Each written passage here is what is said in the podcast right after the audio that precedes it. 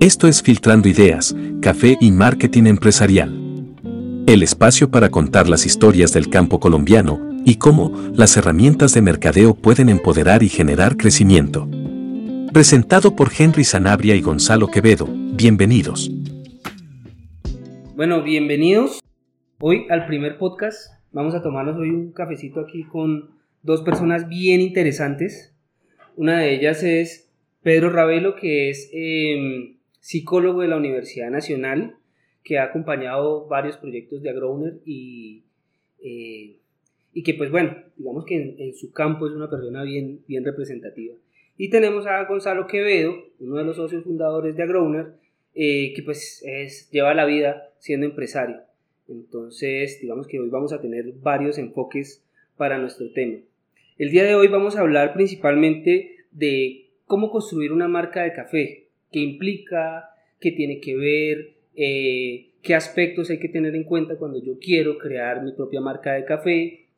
Eh, y pues bueno, todo lo que, lo que compone esa construcción, ¿no?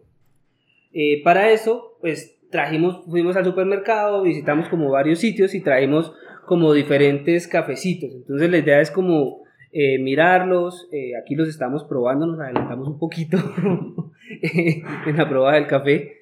Eh, y pues ir mirando, ir mirando como, como qué compone cada uno de los aspectos para construir una marca de café.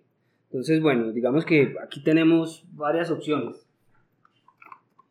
Este es un café eh, Dos Lunas, es un café, a diferencia de los otros que vemos allí, que todavía no está en el retail, todavía no lo encuentras en los supermercados. Eh, pero que tiene un concepto en donde se vende de persona a persona. Tenemos Café La Manchuria, que este no, no lo conocía aún. ¿Qué momento hablamos nosotros? ya, ya, ya, ya, ya, vamos para allá. Sí, y Libertario y Café eh, Quindío. Sí, digamos que aquí hay cuatro experiencias distintas de, de café. Entonces, yo creo que podemos arrancar como teniendo primeras impresiones. Entonces, no sé, repartámonos. Repartámonos.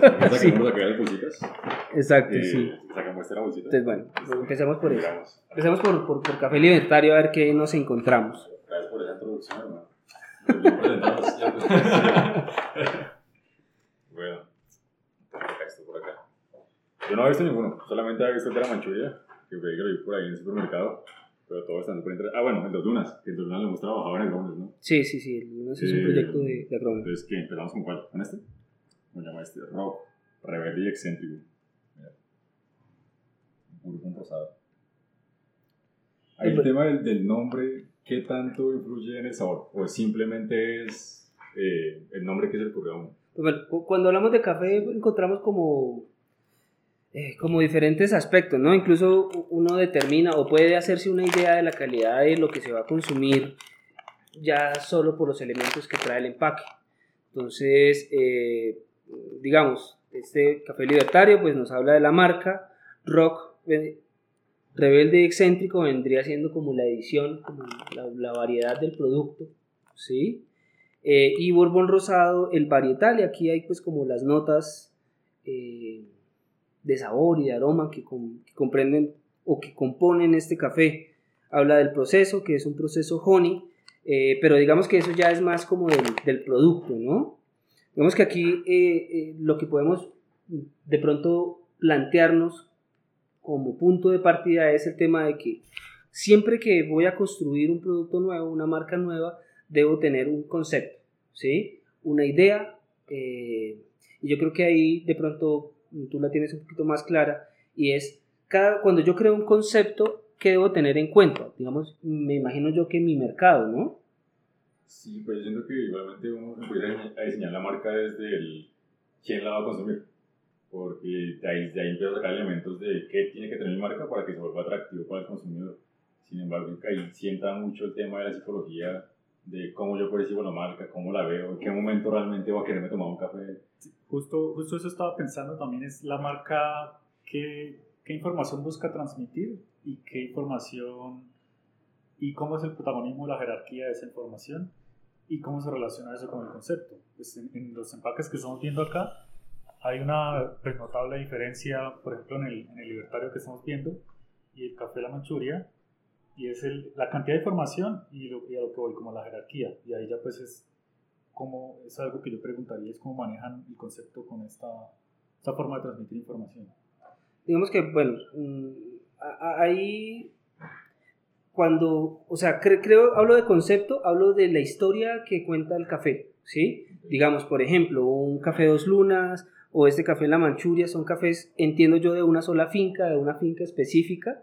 En el gremio del café es lo que llamamos un single state, eh, que tiene una dinámica de, de ser mucho más premium, ¿no? De ser más exclusivo y ya unas marcas como Café Quindío Libertario, que entiendo yo que ambas tienen, por ejemplo, eh, cafetería y tienen un, centro de experiencia.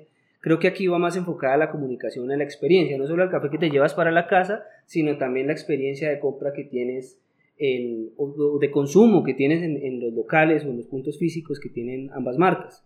Eh, entonces ahí, mm, digamos que ya hay, hay dos mercados distintos, ¿no? Entonces, uno que es un café que va enfocado a, que es de una sola finca que tiene unas cantidades limitadas, ¿sí? como es el caso de un single state, a un café de origen, por ejemplo, digamos este es de Génova, esta es una edición especial, eh, digamos que creo que aquí en este caso no habla tanto del origen, sino del varietal, que es el borbón rosado, y, las, y el proceso que tiene, que es un proceso honey.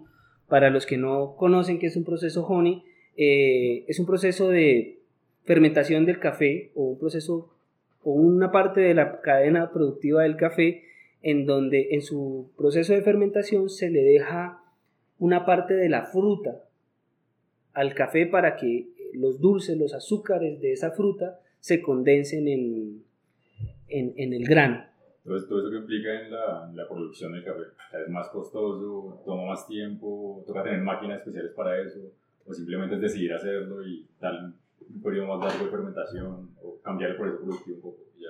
Digamos que ahí también tiene que ver mucho con el concepto, ¿no? De, de, decir, o sea, de tener en cuenta en ese concepto quién va a ser mi consumidor. Entonces, si mi, si mi consumidor va a ser un consumidor masivo, probablemente yo no haga eh, procesos en la producción tan sofisticados o tan, sino más bien que me generen volumen, que me generen un proceso rápido, un proceso, digamos, en Colombia la mayoría del café que se consume es un café lavado, ¿sí? Es un café que se despulpa y después de despulpado se fermenta y se seca. No tiene como procesos especiales de fermentación, como cuando hablamos, digamos, en este caso de un honey o de un café natural o de uno de maceración carbónica. O de, bueno, digamos que ahí como, como que hoy en día se ha jugado mucho con eso, ¿no? Eh, entonces, bueno, ahí como, como para ir sacando cositas. Pues uno, el concepto es ¿Qué, historia cuenta? ¿no? Digamos, este cuenta que es un café de una sola finca, en el caso de Lunas, que es un café exclusivo con una cantidad limitada, o en el caso de la Café La Manchuria. Este nos cuenta una historia, no solo eh, Café Quindío y, Café Libertario, a veces se me olvida un poquito que, que esto es un formato de audio. sí. Eh, que cuenta es una experiencia también, ¿no? Digamos, no solo la del producto, sino también la de la experiencia en el punto físico. Entonces tienen conceptos distintos. Y asimismo viene la comunicación en sus empaques, digamos, eh, que es otro tema que es importante tener en cuenta. No sé, digamos, por ejemplo, tú cuando vas a, a un supermercado como un consumidor neófito en el tema, o, considero yo, o no sé si, si eres experto, eh, ¿qué es lo que le ves a un empaque de café en el momento de, de, de, comprarla, ¿no? ¿Qué es lo que te llama la atención? ¿Ya es porque conoces la marca, porque te llama la atención el empaque, o qué? Ah, ahí pues yo creo que es clave lo que decía hace un momento, de cuál es el público al que está apuntando. Yo puedo apuntar como, pues puedo responder como, como un cliente individual, o puedo responder pues un poco como más a nivel general. Estoy apuntando a un público local acá en Colombia, a un público de, de grandes superficies o a qué público al que le estoy apuntando si yo estoy en un supermercado, pues quizás eh, si voy a invertir en un café que es más costoso que los cafés tradicionales, uno busca un empaque que transmita algo de exclusividad. ¿sí?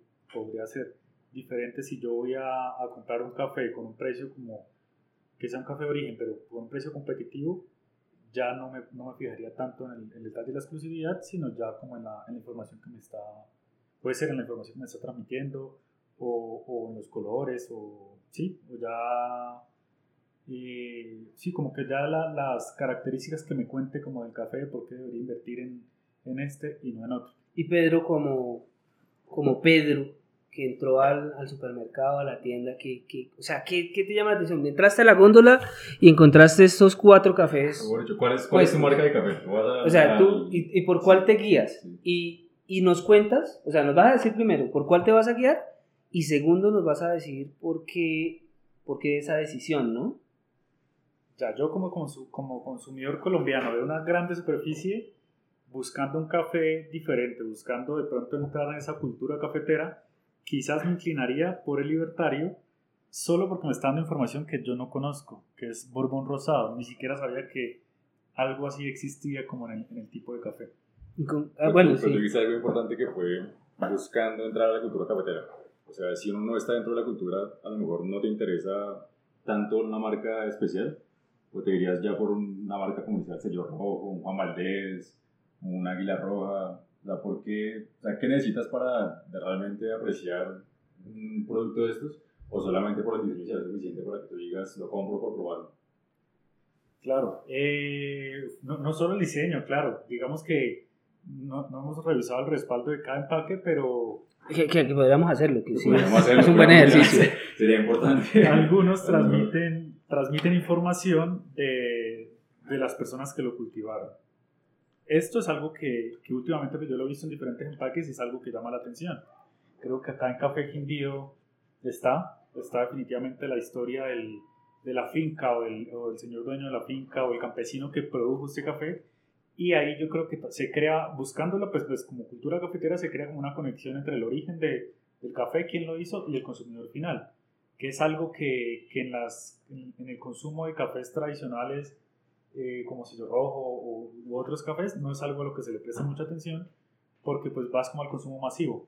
Manejan precios hipercompetitivos, pero no se especifican tanto en esto. Bueno, y que hay que hacer una aclaración y que a pesar de que son cafés más comerciales, tienen comunicaciones distintas, ¿no? O sea, y comunicación mucho más masiva, porque mira que tenemos esas marcas en el top of mind y eso es importante tenerlo en cuenta, ¿no? Que que ellos han, han hecho un, un, mercadeo completamente distinto al que se le hace a, a este tipo de productos. Ellos ya trabajan, ellos digamos trabajan televisión, trabajan radio, trabajan medios mucho más masivos en donde la gente conoce el producto y tiene un diferencial en precio pues ya en, en, en góndola, ¿no? Aquí la comunicación es, es más a, a, a, esa persona como que tú que, que busca y meterse o adentrarse en la cultura cafetera, ¿no? Claro, yo creo que también eso habla mucho de, de, lo que consumimos en general los colombianos.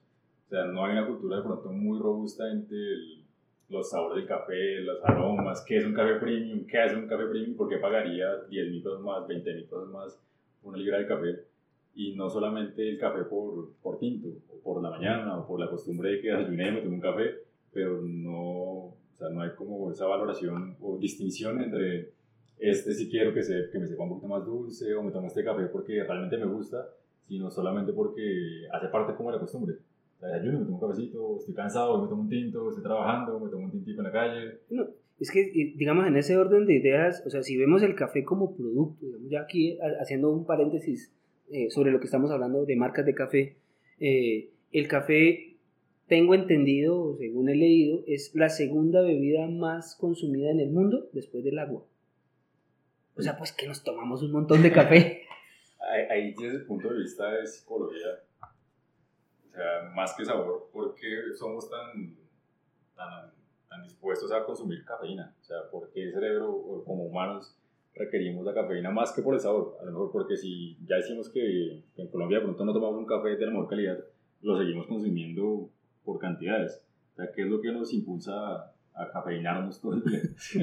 bueno, yo definitivamente creo que es la conexión que, que se ha creado en la mente de las personas, yo creo que en todo el mundo, y es la relación como productividad o, o sí, como el aumento como de la, de la percepción de, del mundo como a nivel pues, laboral eh, o, a la, o, a nivel educativo, pues con el café. Si la gente entiende que es como me voy a conectar con el... Con la productividad, Con la ¿sí? productividad, me voy a conectar con el día a día, pues inicio con un café, ¿sí? O, sí, o, o durante el día, de pronto como que me estoy apagando, inicio con un café. Definitivamente el efecto del café es diferente en todas las personas, a algunos los despierta más, a- puede que a algunos de pronto una carga muy alta de café los ponga ansiosos. Eh, el efecto es diferente en todos, pero el concepto que todos tenemos es el mismo, y es me activo con un café. Es una bebida que, que además le aprendimos a coger el, el gusto que me está prometiendo, una promesa de valor, que voy a ser más productivo o voy a despertar más, a quien no le atrae. Pero hemos visto el enorme mercado que hay alrededor de, de ese concepto, de bebidas que te van a despertar. Hay otras que son como, le apuntan a, otro tipo de, de, cosas, como ya una productividad muy eh, exagerada o ya levantarlo uno entre, de pasar un día entero. Pero, pero esas bebidas, por ejemplo, también están conectadas con efectos nocivos para la salud. En cambio, el café es algo que se toma en casa, que yo creo, pues no, no he visto como investigación al respecto, pero yo creería que la conexión del café con efectos nocivos para la salud no es tan alta en, las, en la mente de las personas. Puede que la cafeína tenga pues, ciertos efectos, pero en la mente de las personas es algo que no tiene ninguna carga negativa y la promesa de valor es, es supremamente alta. Claro. Yo creo que ahí habla un poquito, ahí, ahí, se vuelve a tocar el tema de la marca, digamos, de, de cómo conecta el journey, la- el, día a día de la persona con un producto. ¿Y cómo la presento? Porque sí, algunas las marcas más comerciales son súper básicas porque el core de la promesa es energía, productividad. Y acá ya vemos marcas con agricultores en el lado, la promesa es más de apoya al país, apoya la O sea, sí, te, sí, sí, como que te... más de sabor, también te, te ponen, esto tiene estas, estas notas, la vas a disfrutar el café más que solamente va a ser un- una ayuda. O sea, aprovecha no solamente esa conexión que tenemos en, con el café como producto, ¿sí? Eh, con el día a día, con, con esa asociación que tenemos con la productividad, sino que también no solo va al, al racional, sino también al emocional, en donde nos presentan un café eh, con sellos de sostenibilidad, que nos presentan un café eh, producido artesanalmente, un café, bueno, tostado con alguna tecnología, pero por un maestro tostador. Digamos que todas esas cosas ya empiezan no solamente a llegarle al racional, sino también al emocional a las personas. Y ya construye un- una historia, que era lo que, lo que hablábamos. Voy a hacer un, un- un pequeñito como, como resumen, porque sabemos que probablemente nos están escuchando eh, agricultores, personas del gremio, de Dagro, que, O amantes del café. o amantes del café que dicen, bueno, eh, listo, ¿qué, qué, qué es lo que trae un empaque? O sea, ¿qué, ¿qué es lo que me está enseñando este empaque y por qué se trabajó todo eso en, en una comunicación? ¿Sí? Así lo llamamos pues acá. Entonces, bueno, primero que todo, en, en el frontal del, del producto, está- Encontramos. Está viendo el empaque de la manchuria. la manchuria, sí, la Sí. manchuria. Se me olvida que el, Sí. Entonces encontramos el logo de la marca, que es con el que eh, probablemente con la marca con la que nos identificamos, nos está dando una información de, de cantidad, ¿sí? digamos 340 gramos en este caso, eh, que eso siempre lo vamos a asociar con el precio, ¿no? ¿Qué cantidad por, qué precio? Nos dice premium, tostado, tostión en origen, que eso es un concepto que se está empezando a trabajar mucho y que se está impulsando aquí en Colombia, digamos, eh, para los que producen café, es, es importante que lo tengan en cuenta. Ahora, eh, digamos que ese valor agregado no está simplemente en la producción de un café de calidad, porque es que casi todo el café de Colombia es bueno, sino ya también en la tostión, en el procesamiento. Y eso lo hablo de la gente que quiere exportar. Eh, es que es un valor agregado que sea tostado en origen y que eso es algo que están tratando de impulsar entidades como Colombia o whatever entidad, eh, que quién puede preparar mejor el café la calidad colombiana que los mismos colombianos, digamos que la receta colombiana para el mundo, no solo en la producción, sino también en la transformación de ese producto. Es un, es un valor agregado que hay que tener en cuenta, que si bien es súper vender café en verde, también podemos ver la posibilidad de exportar con ese valor agregado de tostado en origen eh, para abrir otros mercados. Luego encontramos aquí algunos sellos. eh, bueno, digamos, este es, habla de algunos premios que se ha ganado, algunos concursos también en los que ha participado. eh, digamos que ese es como el, el- cover que tiene. Eh, pero por el lado encontramos algunos eh, que identifican, por ejemplo, el origen, digamos, Café de Colombia, el sello de denominación de origen que, que está garantizándole a través de una entidad, en este caso, si ustedes quieren hacer su proceso de, de obtener como este tipo de certificaciones, se hace con CafeCert, ¿sí? que es como la, eh, y con la Federación Nacional de Cafeteros, que son como esas entidades que, que, promueven estos sellos de denominación de origen. Digamos, esto funciona mucho para exportar porque le está garantizando al consumidor que va a obtener un producto que está certificado que sí viene de ese lugar que indica. Entonces, también habla mucho de, cómo perciben Colombia como el auténtico cafetero. Porque cuando estoy por fuera y quiero buscar un café, eh, lo que me valida que es un café de verdad o un café que a lo mejor es el mejor que quiero probar es el sello colombiano. Y yo sé que si es de Colombia, a lo mejor es el café que tuvo la mejor producción, que es el, el origen, pues los que crearon esta cultura. Eh, yo considero que además en esta caja de café La Manchuria, el origen no solo está en los sellos, sino está en la misma imagen gráfica de la, del café, en los colores que maneja. Son colores que uno podría creer que en el extranjero se asocian con Colombia.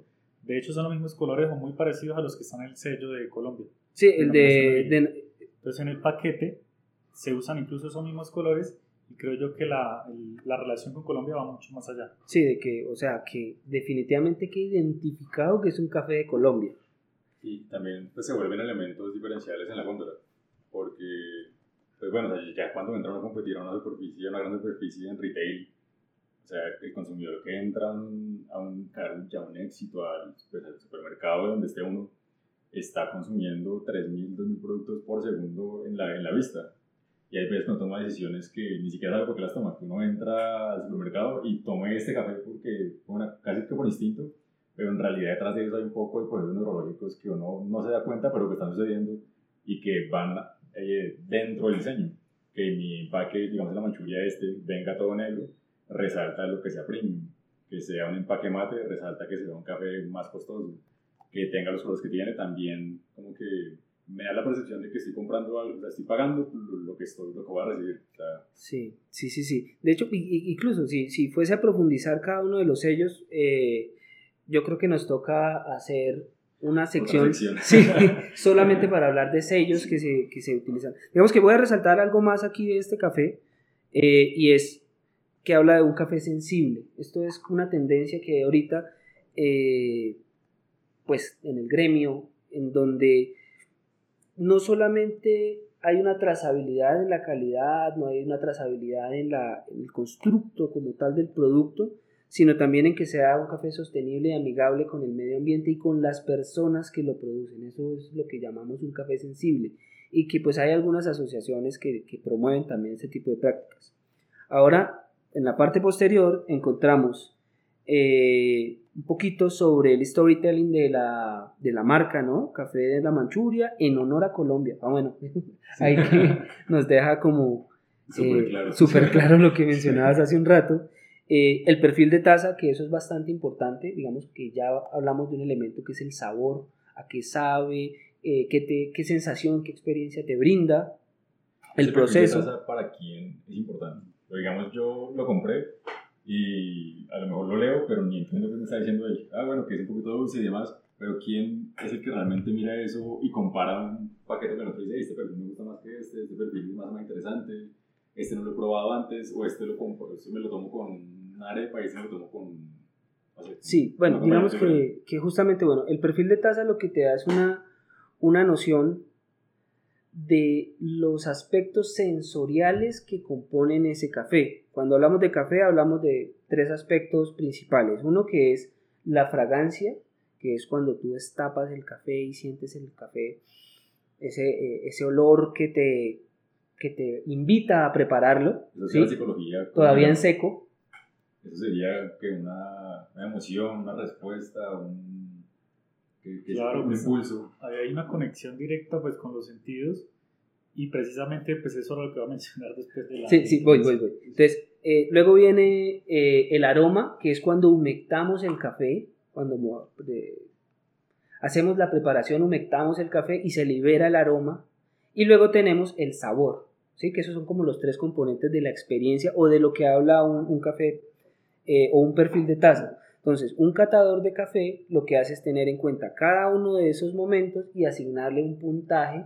Eh, hay una entidad que se llama la SCA que estandarizó como todo este proceso. Entonces, cuando hablamos, por ejemplo, eh, después, de ese, después de probarlo, de haber evaluado el aroma, la fragancia, el sabor, el catador le asigna un puntaje.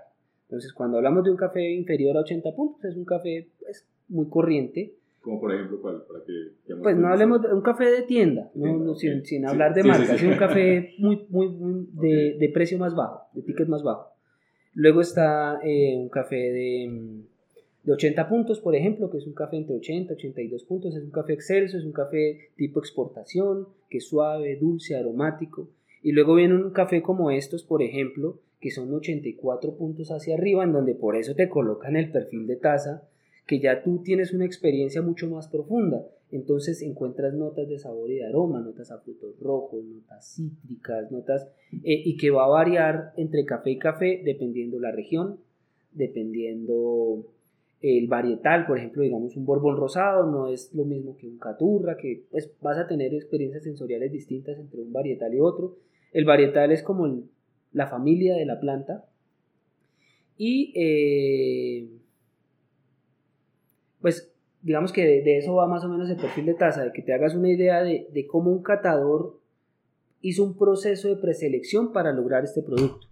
Y te, va, y te va a dar una noción de qué vas a encontrar. Notas dulces, achocolatadas, ¿sí? y un puntaje si es el caso. No en todos los empaques lo manejan, creo que...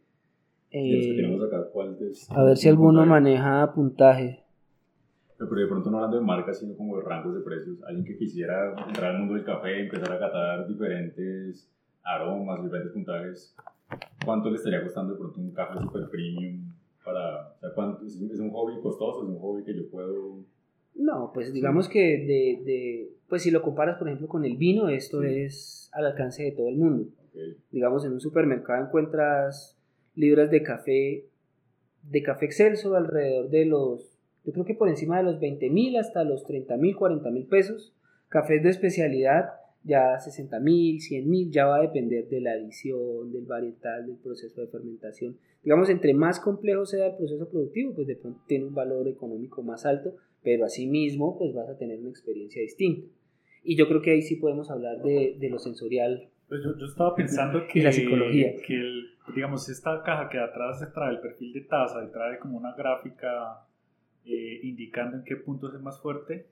¿A quién le habla esta caja? Pues yo lo que considero es que le está hablando al ciudadano en el cual quiere construir o, fortalecer esta cultura cafetera. Porque esa, digamos, ese perfil que un ciudadano normal lo logre percibir es difícil. Pero si la caja de entrada me está diciendo, probablemente usted se va a encontrar esto, y por eso es que está pagando bastante, digamos, todas las tasas tienen ese, todas las cajas tienen ese diferenciador le están diciendo a la persona, por esto este café vale. En este caso me están diciendo que es por ese perfil, está yendo como un lado más de calidad, y en otro lado me está diciendo por estos premios, o en otro me está diciendo por este origen o por esa sostenibilidad. Digamos que son diferentes formas de decirle a la persona por qué se, se puede pagar se puede pagar más. Que es lo que el mercadeo, que es lo que nos atañe, llamamos valor agregado. Es el valor agregado al producto. Digamos, lo que lo hace diferente a los otros en el mercado y que adicionalmente la historia que cuenta ese producto. Asociado. que la gráfica está al respaldo de la caja. O sea, yo para haberla visto tuve que haber cogido el producto y la estoy ya analizando. Ya estoy, o sea, soy un consumidor informado. Quiero ver qué es lo que voy a tomarme y quiero saber si estoy comprando lo que quiero comprar. Claro, y, y acá digamos que el asunto de lo que están eh, mencionando de los sentidos, lo que me está creando es una conexión de los sentidos. O sea, lo que usted va a sentir más o menos está escrito por esto y ahí al tiempo pareciera que hay como una especie de, de educación al respecto, como del consumidor final. Eh, sí, digamos que es, es todo un, lo que llamamos en el mercado un journey, ¿no? Digamos, cuando cojo el producto, digamos, desde la parte sensorial, cómo lo veo, ¿sí? Cómo lo siento, digamos, no es lo mismo coger un tipo de bolsa de este tipo a coger una caja, por ejemplo, en donde probablemente pues, nos encontramos con otra bolsa, el material, la textura, Luego va, digamos, la parte visual, ¿no? Los colores, qué me representa, con qué, qué me sugieren esos colores y la información, ¿no? Ya de, de cara al logo que transmite, si transmite confianza, si transmite, qué valores transmite, podría ser como la palabra, y ya la información de consumo, ¿sí? el valor agregado eh, puesto en, en, texto. Mm, yo creo que podemos sacar varias conclusiones, ¿sí? O sea, y, y, pues también para darle un poquito de, de, conteo al valor de, lo, de, la charla que estamos teniendo aquí, y es, yo como, como, como vendedor o como productor de, de, un, de un producto, como en este caso es el café, eh, debo tener en cuenta algunos aspectos básicos. Entonces, uno, mi concepto, ¿sí? Para resumir un poquito. Y que ese va a ser el beneficio que se van a llevar las personas del agro que, que están escuchando este podcast. ¿El concepto qué es? Entonces, en el concepto que debo tener en cuenta o, o qué construye, ¿sí? Uno, eh, la comunicación, ¿sí? ¿Qué comunica este café? Para, para, establecer esa comunicación debo tener súper claro quién lo va a consumir o quién quiero que consuma ese café. Eh, Yo creo que también entra cómo estoy produciendo ese café, porque mi parte productiva también pues define a quién le voy a vender. No puedo ofrecer Naturalmente. Algo que no puedo... Sí, digamos que en este caso es algo implícito, ¿no? Vamos a decir que, que, ah, que ese, ese productor de café ya tiene claro... está informado. sí, que sí, está súper qué, es su producto. Lo que tiene que tener en cuenta es cómo lo va a comunicar. Entonces, por eso establece un concepto. En ese concepto cuenta una historia, cuenta los valores que tiene esa historia, esa marca, ese producto, cuenta los diferenciales que tienen en el mercado, si son sus sellos de sostenibilidad, si es su sabor, si es su aroma. Cuando hablamos de calidad en Colombia es que eh, la calidad, y eso se los digo muy claramente, los años que llevo trabajando con café a, a, los productores, o sea, la calidad está implícita, o sea, es café colombiano sí o sí es bueno. Entonces, la calidad no puede ser mi diferencial. Tiene que ser esa historia que cuente con ese producto. Por ejemplo, digamos en este Dos Lunas, que es de una sola finca, eh, o este Libertario, por ejemplo, que es una edición rock, rebelde y excéntrica, debe ser que tiene sabores eh, muy explosivos, ¿no? Muy cítricos, bueno, no sé. Eh, bueno, en cuanto a eso, a qué mercado, dónde lo voy a vender, cómo lo voy a vender, qué tengo que tener en cuenta en mi distribución. Si lo voy a vender en los supermercados, pues tengo que organizar la información que está en mi empaque de tal forma que se lea en una góndola. O si es una cosa más para vender one a one o para vender a través de un e-commerce, que cuando la gente sienta mi producto, lo tenga en su mano, lo invite a darle la vuelta al empaque y conocer toda la historia que me transmite. Y eh, para cerrar, mm, digamos, pues la experiencia, ¿no? ¿Qué experiencia le quiero dar a, esa persona que, que, se consumió esa comunicación y que lo vivió y que pues probablemente lo va a volver a comprar porque va a estar satisfecho con esa... Con esa con lo que le transmitió. Sí, sí, con, con ese producto. No sé ahí ustedes cómo, cómo lo ven, qué, qué juega ahí. No, yo creo que es súper importante y la constancia. O sea, que lo que transmito sea siempre lo mismo porque ahí es donde yo empiezo a fidelizar al cliente, porque ya confían en que mi marca, o sea, ya esos atributos se vuelven parte de mi marca. Eh, mi marca es rock, que es bourbon rosado, y siempre que la pruebo, sabe el mismo ácido que he probado, sabe el mismo dulce increíble que siempre he probado. Entonces, em, ya me vuelvo ya fiel a la marca y si sacan un producto que a lo mejor es mismo rosado, sino que sea completamente diferente, me va a invitar a, a probarlo porque ya tengo los atributos pues dentro de mí. Yo creo que es clave lo del concepto, la fidelidad y la, la conexión con el cliente o usuario final. Y todo a partir de, de, ese concepto, cómo me conecto yo con el cliente. Y, y, y, para eso se necesita saber bien qué es lo que se quiere o se puede transmitir. Y ya ahí yo logro, digamos que una, la, la conexión que va a Hacer ese match, sí, con, con mi mercado. Eh, bueno, yo creo que ya tenemos un montón, tenemos un montón de cosas eh, sobre pues, qué, debemos tener en cuenta cuando creamos una marca de café. Eh, pues hay otros aspectos, ¿no? El empaque, la calidad del empaque, pero yo creo que lo vamos a ver en otros podcasts. Es que todos son tan, tan ricos en contenido que... Sí, sí, yo, yo aprovecho para hacerle la invitación a, a, las personas que nos escuchan, este es como el piloto de nuestro podcast, eh, pero para decirles que en nuestro canal van a encontrar todo este tipo de información, digamos, no solamente desde lo técnico y no solamente específico con el café, podemos hablar de chocolate, de frutas, de muchas otras cosas, eh, para que no solo tengamos un buen producto, sino que sea visible y que llegue al mercado correcto, que cree la comunicación correcta para el consumidor correcto. Yo creo que eso es lo que, digamos, el tipo de contenidos que, al que le vamos a apuntar en, en, eh, este negocio eh, que se va a llamar el podcast, que no tiene nombre todavía, pero que esperamos tener un nombre bien simpático próximamente. Muchas gracias, muchas gracias Pedro, muchas gracias, Gonzalo por acompañarnos, eh, a la gente de producción. ¿Ibas a hacer una acotación más? Claro que sí, pues eh, creo que la persona que nos ha hablado durante todo este podcast no se ha presentado, así que valdría la pena hacerlo al final. Ah, bueno, sí, lo siento.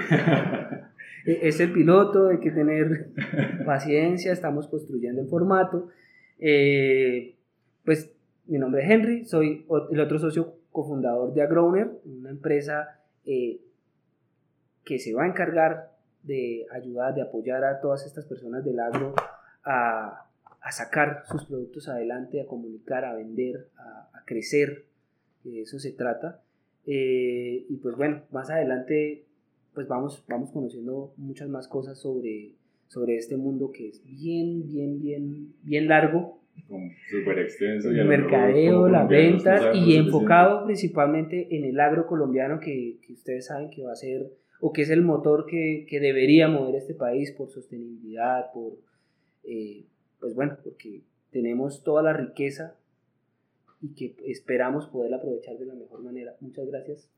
Muchas gracias. Bueno, y así los despedimos.